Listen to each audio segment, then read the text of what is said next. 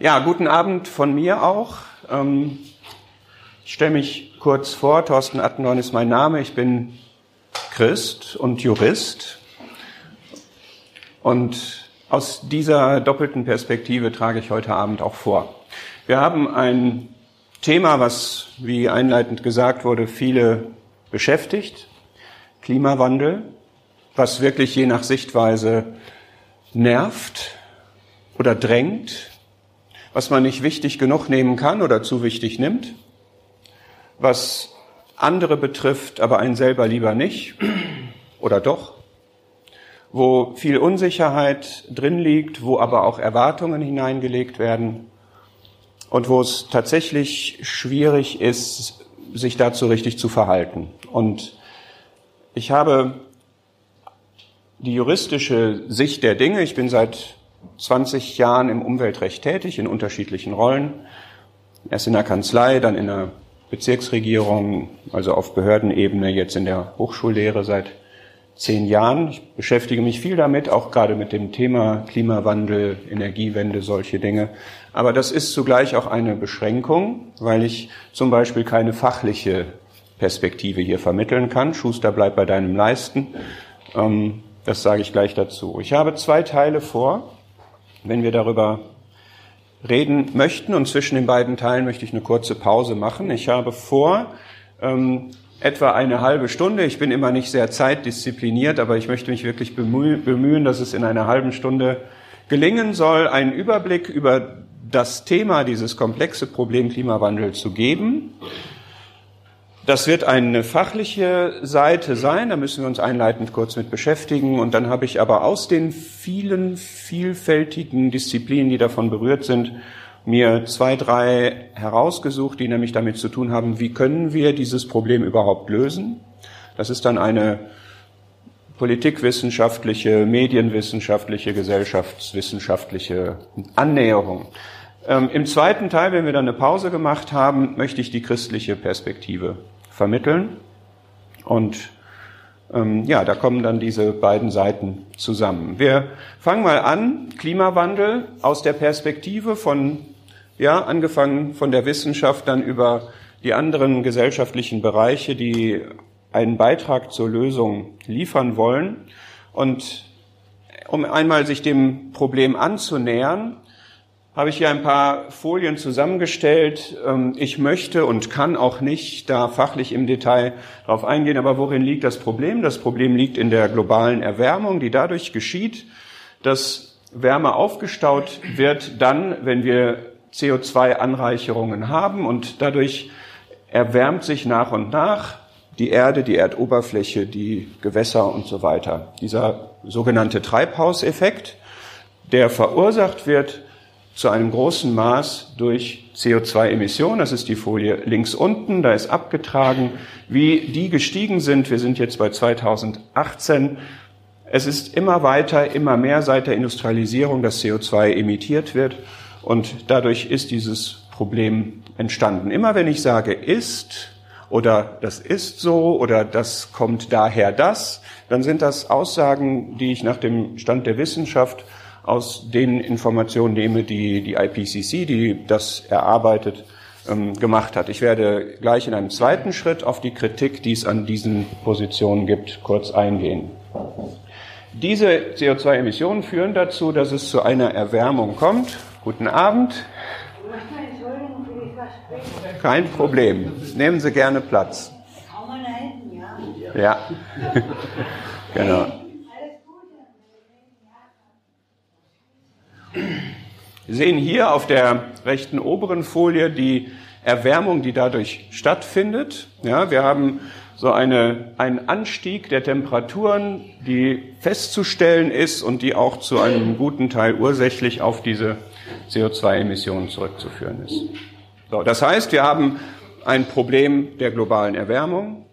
Wir haben das in messbaren Raten und wir haben einen großen Verursacher, der in der CO2-Emission steht und CO2 wird emittiert vor allem durch unser Wirtschaften, durch unser gesellschaftliches Leben, durch die Lebenswelt, die wir haben. Das hat Folgen und ich habe Ihnen hier eine Karte die man jetzt gar nicht so gut sieht. Eigentlich ist da eine Weltkarte in Umrissen zu sehen aus äh, dem Bericht Fronches von der UNEP, wo man jetzt sieht, dass auf der ganzen Welt bereits beobachtbare Folgen von dieser Erwärmung eingetreten sind, ganz unterschiedlicher Natur. Und ich will jetzt nicht, dass Sie genau suchen, na, wo ist hier Tuvalu und was tut sich auf Tuvalu, sondern dass Sie einfach einen Gesamteindruck von der globalen Dimension und auch von der Komplexität dieses Themas haben. Ja, wir haben ganz unterschiedliche Bereiche, in denen sich Folgen ergeben.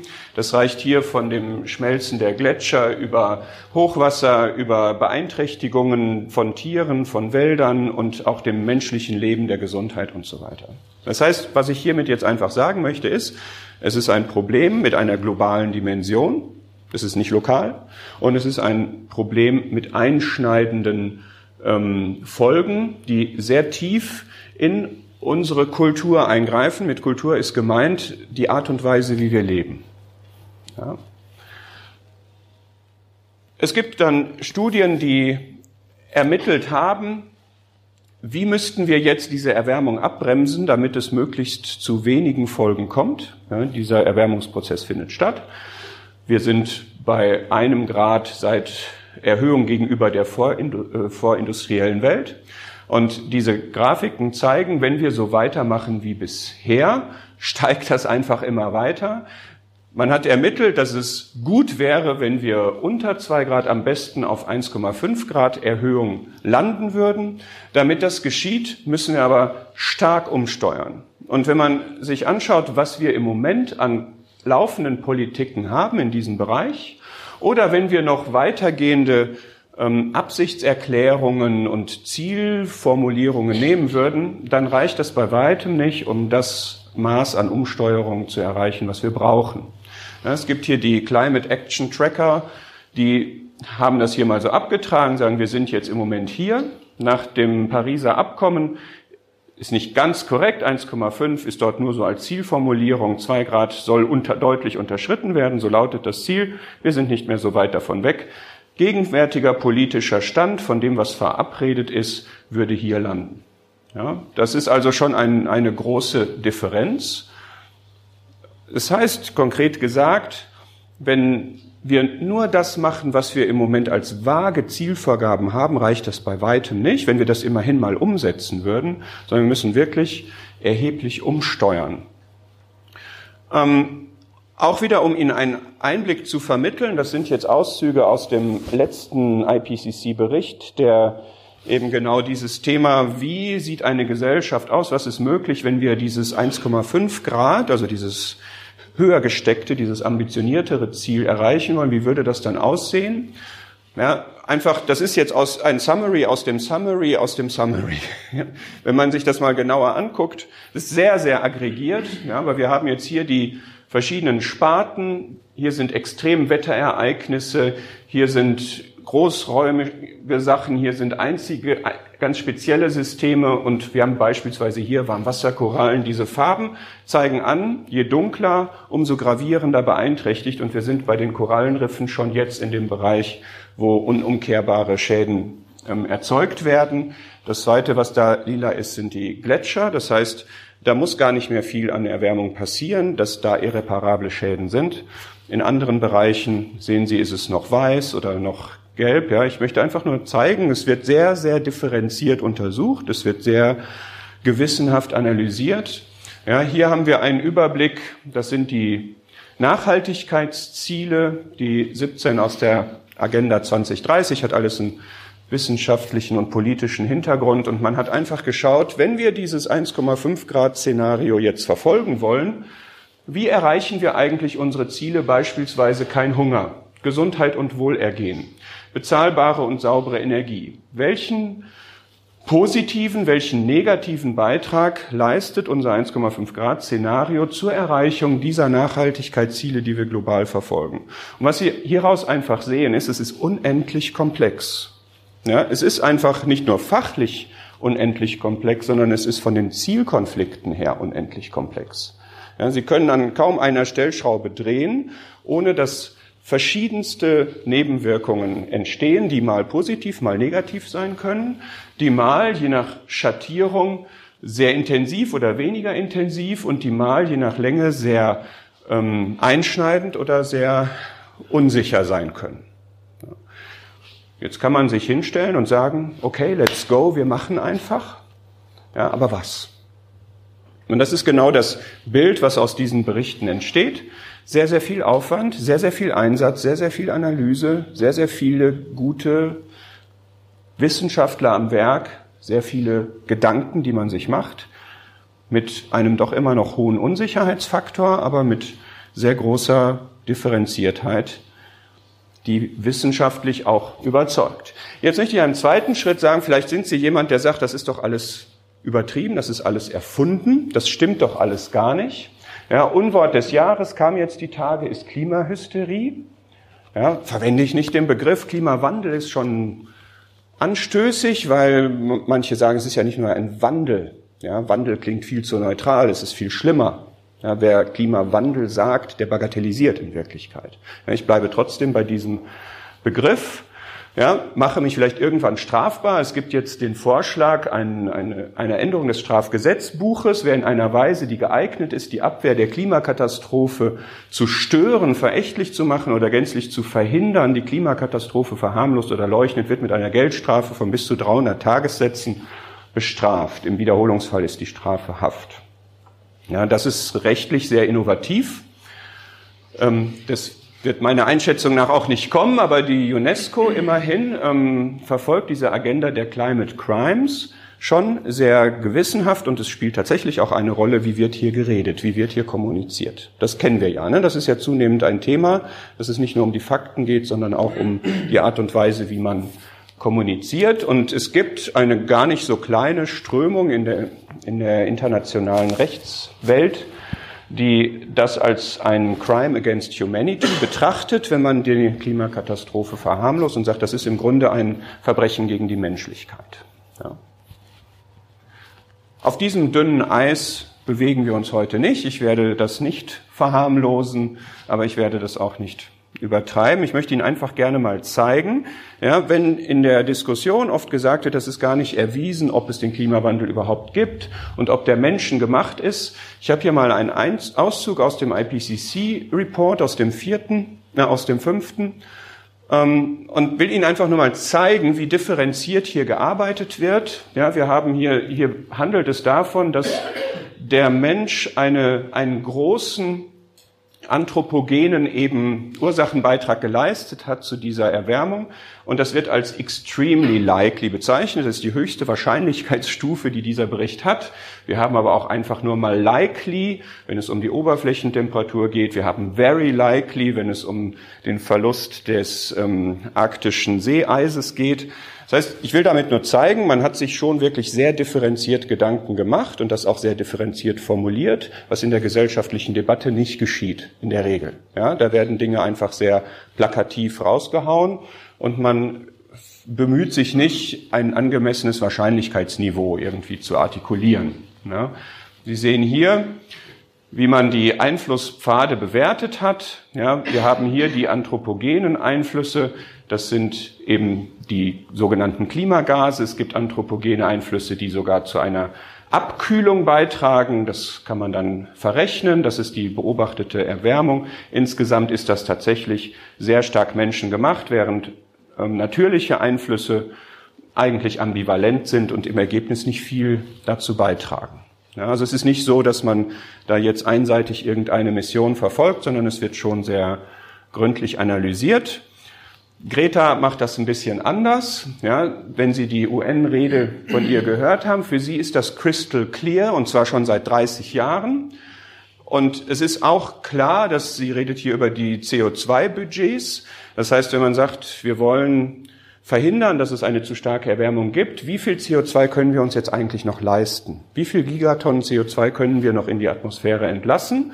Das ist das Budget, was wir noch haben, bevor irreparable Schäden entstehen. Und sie ist hier sehr, sehr indikativisch unterwegs. Will be, will not be und to tell it like it is. Und es, it is natürlich so, wie ich das sehe. Ja? Und wenn ihr das nicht macht, ist das Betrayal und das werde ich euch niemals vergeben. Wenn man sich die Passage aus dem IPCC-Bericht, die davon handelt, was sie hier thematisiert, anschaut, sehen Sie, das sind alles Angaben mit mittlerem Vertrauen. Das ist auch wieder so eine Abstufung. Mittleres Vertrauen ist eben genau in der Mitte. Es gibt fünf Stufen. Ja, sehr hoch, hoch, mittel, gering, sehr gering. Mittel heißt also, kann sein, kann auch nicht sein.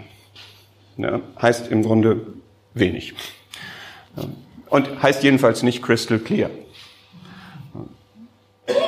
Gleichwohl ist es ein belangreiches und wichtiges und drängendes Thema, was aber mit Unsicherheit versehen ist und wo man ehrlicherweise auch von reden muss. Was auch noch ein interessanter Punkt ist, auch das wieder zu dem Punkt, ja, ist das eigentlich, sind sich alle einig von den Wissenschaftlern? Es gibt so eine Zahl, die kursiert, 97 Prozent der Wissenschaftler wären sich einig, dass der menschengemachte Klimawandel da ist. Ähm, ich habe hier eine Studie, es gab letztes Jahr vom Deutschen Ethikrat eine Veranstaltung, wo diese Studie vorgestellt wurde. Es gibt ganz viele Studien dazu, aber ich habe jetzt die mal genommen, weil sie ähm, relativ aktuell war. Die Zahlen sind aus 2006 und 2015 allerdings, wo Sie einfach sehen, hier wurden die deutschen Klimaforscher befragt und der Anteil derer, die sagen, überwiegend vom Menschen beeinflusst oder zumindest halbe halbe menschlich und natürlich beeinflusst, ist gestiegen von 73 Prozent auf 93 Prozent in diesen zehn Jahren. Und das hat schon eine Aussagekraft. Ja, die Aussagekraft heißt aber eben auch, von diesen 93 Prozent sind immerhin noch 30 Prozent Punkte der Meinung, es ist jetzt nicht so ganz überwiegend, aber doch mit einem hohen Anteil. Ja, was man aus dieser Studie auch entnehmen kann, ist die Frage, wie ist das denn mit den Datengrundlagen für diese Einschätzung? Wie sind eigentlich die Klimamodelle? Sind die ausreichend präzise? Sind die klimatischen Prozesse ausreichend verstanden? Sind die Daten verfügbar und präzise? Dass da doch ein sehr hoher Anteil sagt, noch nicht, aber das ist in Zukunft erfüllbar. Das ist diese rote Säule. Ja, also die weitaus meisten Forscher haben gesagt, noch haben wir das nicht gut genug verstanden, noch sind die Modelle nicht gut genug, noch sind die Daten nicht ausreichend verfügbar und präzise. Aber wir sind auf einem guten Weg. Ja? Das heißt, was ich aus dieser Passage jetzt resümierend festhalten möchte, ist, wir haben ein Problem, das steht für mich fest. Dieses Problem ist global, es ist umfassend und es ist auch in dem Sinne existenziell, dass es unsere Lebensweise verändern werden wird, und zwar erheblich verändern wird, dass es eine Lebensveränderung erfordert. Und dieses Problem haben wir Menschen zumindest zu einem großen Teil selbst verursacht. Es gibt Unsicherheiten, die wir auch nicht verhehlen dürfen, aber letztlich ist es und wird immer klarer, dass es dieses Problem gibt. Man könnte vielleicht sagen, vor so einem großen Problem hat zumindest unsere Zivilisation noch nie gestanden. Und die Frage ist, wie soll es denn gelöst werden? Und ich habe jetzt folgenden Ansatz, dass wir mal schauen, was kann man denn jetzt machen, um das Problem zu lösen? Nicht nur, weil ich Jurist bin, sondern weil das der Problemlösungsmechanismus ist, den unsere rechtlich orientierte, verfasste Gesellschaft hat, möchte ich kurz etwas sagen, wie ist aktuell das Recht? Wie ist es zu diesem Recht gekommen? Also was hat die Politik da gemacht? Und dann wird der größere Teil sich aber darauf beziehen, wie hat in diesem Zusammenhang die Gesellschaft agiert in Verbindung mit den Medien und welche Rolle hat jetzt die Wissenschaft dabei gespielt?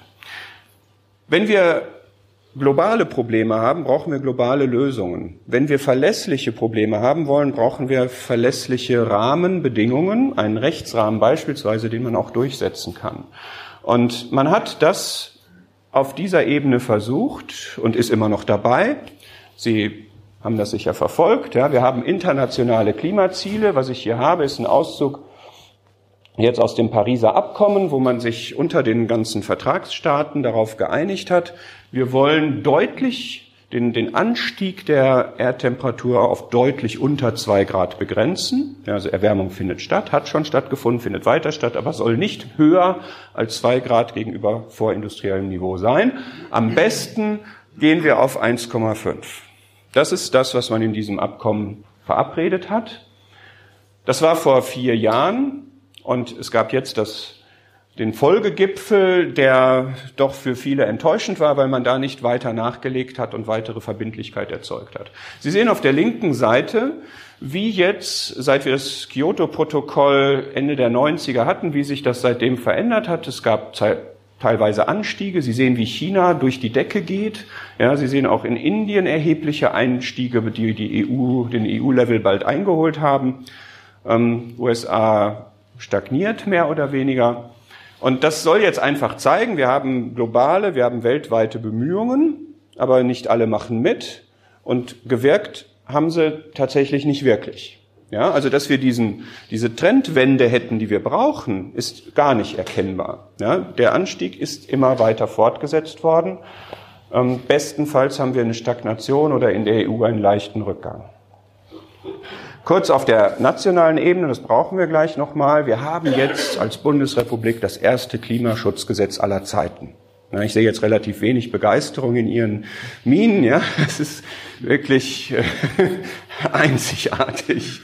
Ja, ähm, auf Länderebene gab es das schon mal, aber jetzt im November wurde das verabschiedet nach doch intensiven politischen äh, ähm, Interventionen auch und wir haben jetzt tatsächlich rechtsverbindliche Klimaschutzziele, das habe ich links oben abgetragen. Und wir haben auch, das war auch äh, zum, zum Stolz des Gesetzgebers, dass wir ein Sanktionenprogramm haben, wenn man diese Ziele nicht einhält. Ja, also wenn man das Ziel nicht einhält, muss man so unangenehme Sachen machen wie berichten. Und es gibt auch ein Bußgeld. Ja, es gibt jetzt in allen Ressorts der Bundesregierung gibt es Verantwortung. Es sind alles Klimaminister geworden, so wurde das formuliert.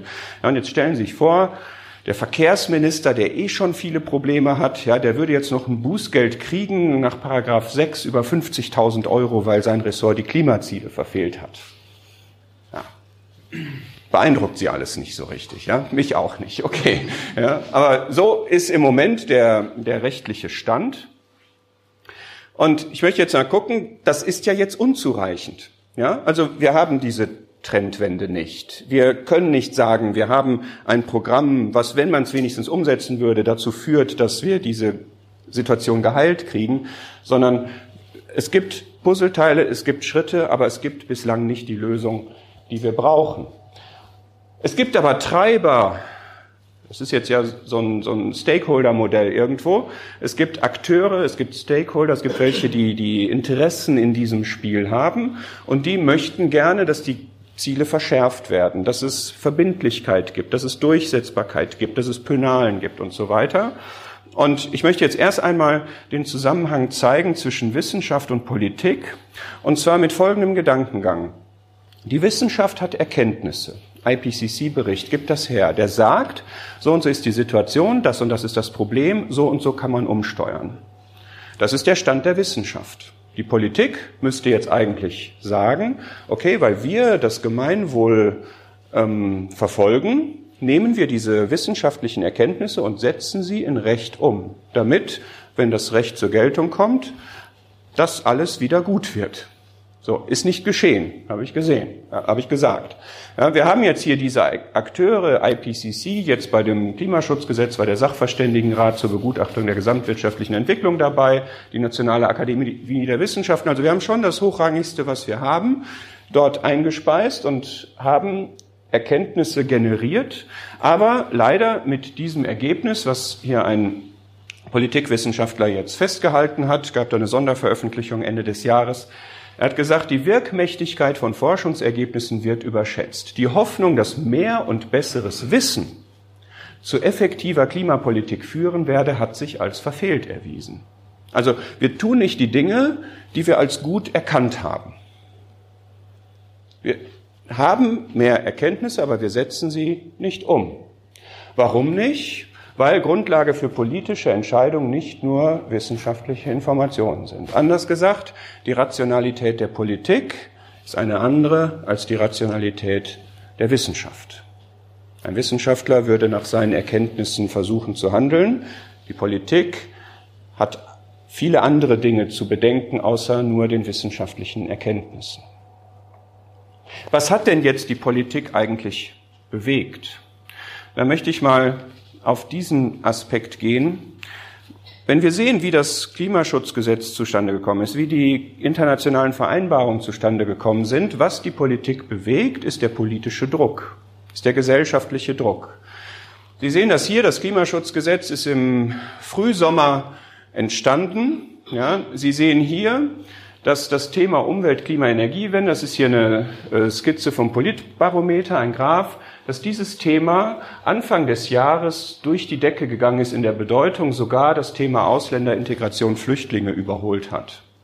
Das heißt, es gab diese, dieses gesellschaftliche Interesse, sehr stark befeuert von der Medienabdeckung. Das sind diese blauen Graphen hier. Die Medien haben sehr, sehr stark oberhalb der Wahrnehmungsschwelle, was man erstmal schaffen muss, darüber berichtet im Frühjahr des Jahres 2019. Das hat sich gegenseitig befeuert, gesellschaftliches Interesse, mediale Abdeckung und hat dann dazu geführt, dass das Thema, das haben Sie ja alle mitverfolgt, dass man konnte ja keine Zeitung aufschlagen, ohne dass es darum ging. Und worum ging es? Genau, es ging nicht um den Klimagipfel so sehr, es ging nicht um IPCC, liest man kaum, ja, obwohl das das ist, woher die Informationen kämen. Was haben Sie gelesen? Fridays for Future.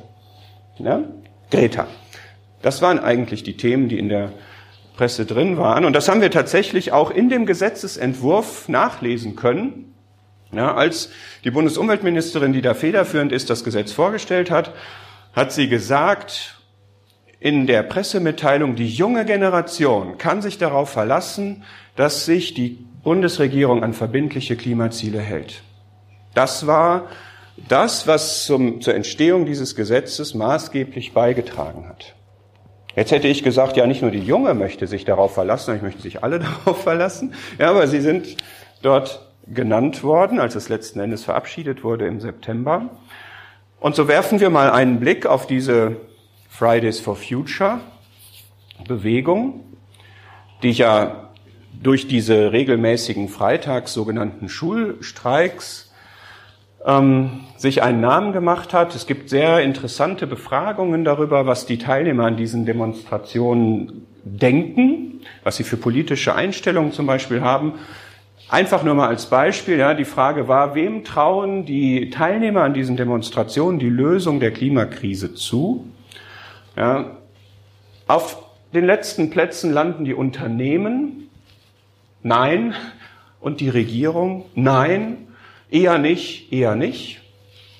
Wer überhaupt hier punkten kann, das ist die Wissenschaft. Und das ist interessanterweise, weil selbstkritisch, die Antwort der Lebensstil. Durchaus auch von einem selber. Ja? Allerdings ist auch interessant, was ich auf der Website da gefunden habe, Fridays for Future does not have the capacity or the competence to evaluate solutions.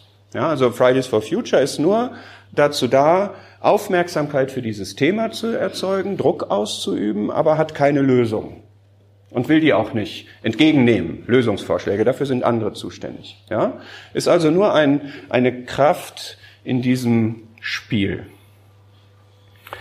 Und jetzt möchte ich noch einmal auf die Wissenschaftler eingehen, weil da auch ganz interessante Phänomene festzustellen sind. Wir haben gesehen, die Rolle der Wissenschaft soll eigentlich sein, ich erarbeite Grundlagen, die dann für Entscheidungen der Politik verwendet werden.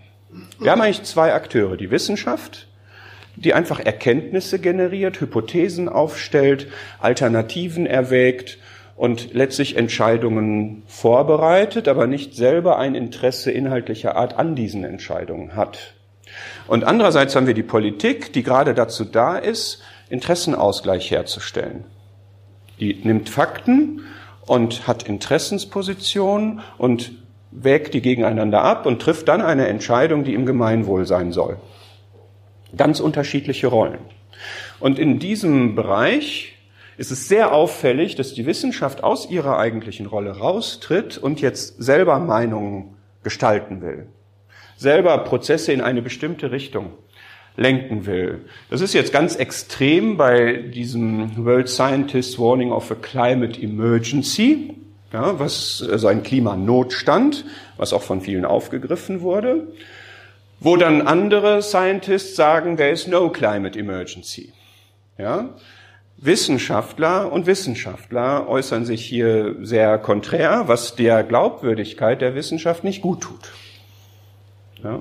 Das sind immer Side-Effects, die hier ungünstig sind. Die Medien haben ein großes Interesse. Ich hatte gerade Ihnen diese Statistik gezeigt. Was sagen eigentlich, was sagt die wissenschaftliche Community darüber? Wie verlässlich sind Klimamodelle?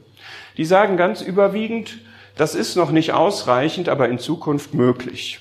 Jetzt hat man erhoben, welche Wissenschaftler werden von den Medien denn eigentlich für Interviews eingeladen? Das sind diejenigen, die sagen, wir haben heute schon verlässliche Klimamodelle. Also die werden so viel von den Medien für Interviews eingeladen. Was ist das Ergebnis? Denken Sie mal drüber nach. Oder die Medien geben Fakten aus dem IPCC-Bericht oder was ihnen jetzt Wissenschaftler zuliefern wieder. Und Sie haben ja gesehen, ich habe das hier nochmal abgetragen, der IPCC-Bericht ist sehr differenziert. Er sagt, es ist sehr wahrscheinlich, wahrscheinlich, äußerst wahrscheinlich, weniger wahrscheinlich und so weiter. Redlich empfindet man das, wenn man das liest.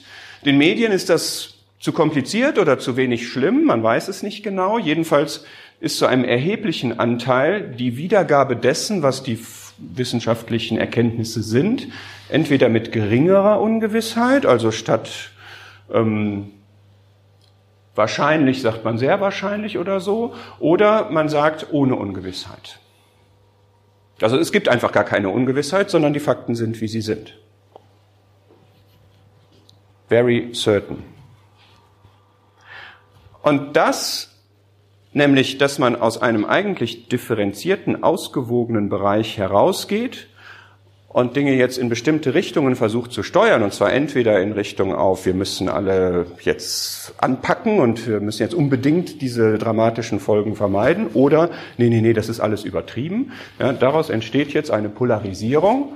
Ja, ich habe hier ein Beispiel aus dem Newsletter von unserer Hochschule, wo zwei ähm, emeritierte Kollegen jeden Monat was über ja, Nachhaltigkeitsthemen und so veröffentlichen. Die haben also Greta dafür gepriesen, dass wo der Klimawandel bislang ein kompliziertes und wegen der Interessenvielfalt schwer greifbares Thema war, ist es ihr gelungen, das zu einem Gerechtigkeitsthema zu machen.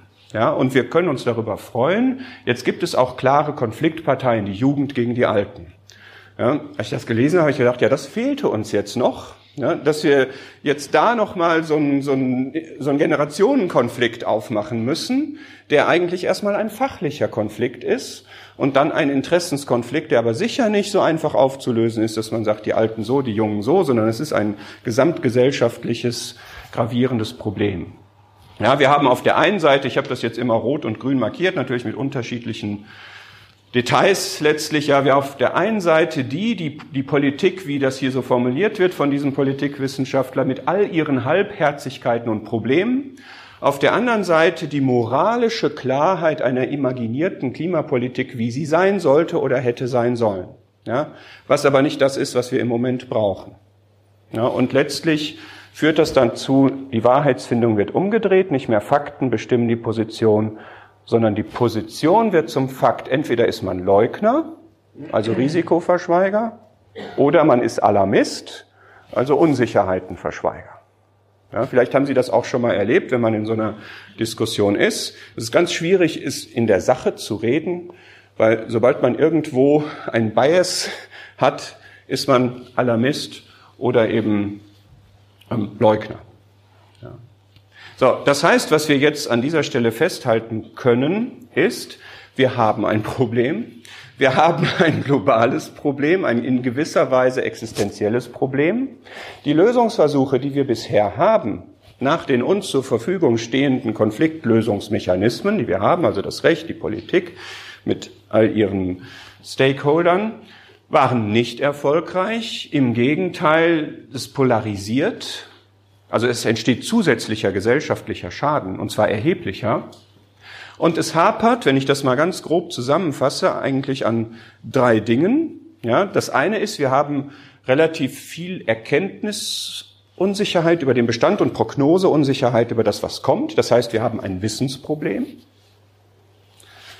Was wir aber oft haben, wir agieren in der Politik eigentlich immer und im Recht eigentlich immer in Risikokategorien, aber wir haben hier doch ein erhebliches Wissensproblem. Zweitens haben wir Umsetzungsdefizite, also das, was wir wollen, das jetzt umzusetzen. Sie sehen diesen Graphen vor sich, das steigt alles und wir haben Ziele und Wünsche und Erklärungen und so weiter, aber trotzdem steigt es immer weiter.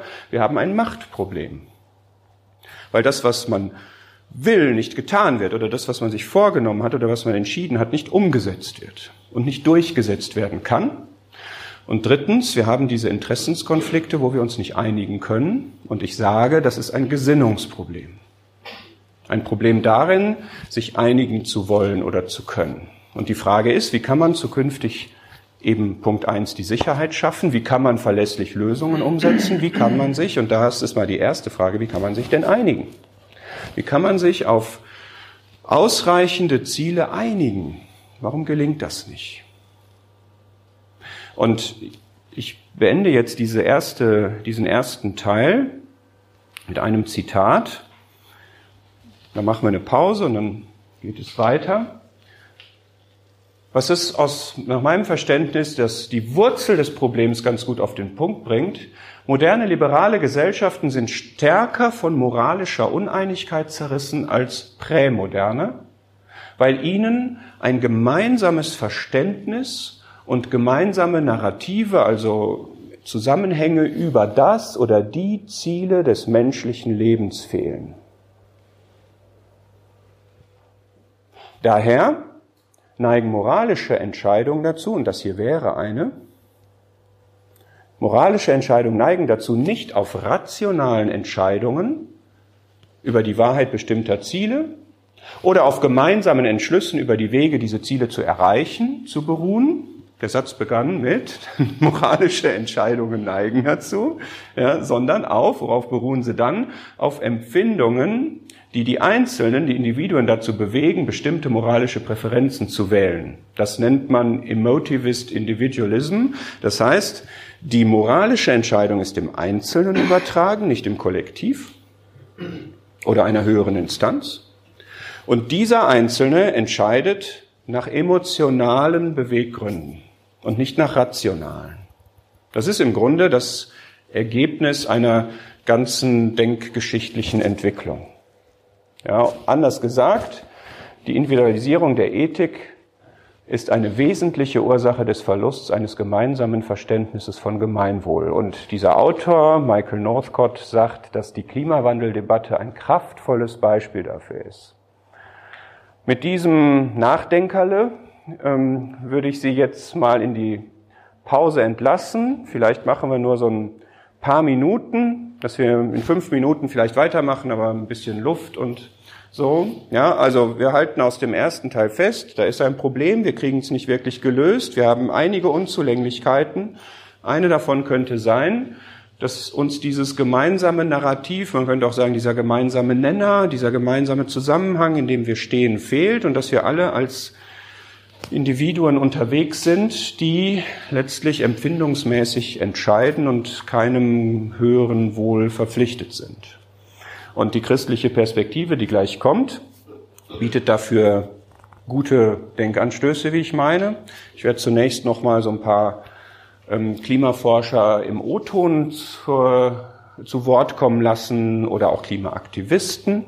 Ja, und dann werden wir dieses Thema weiter abarbeiten.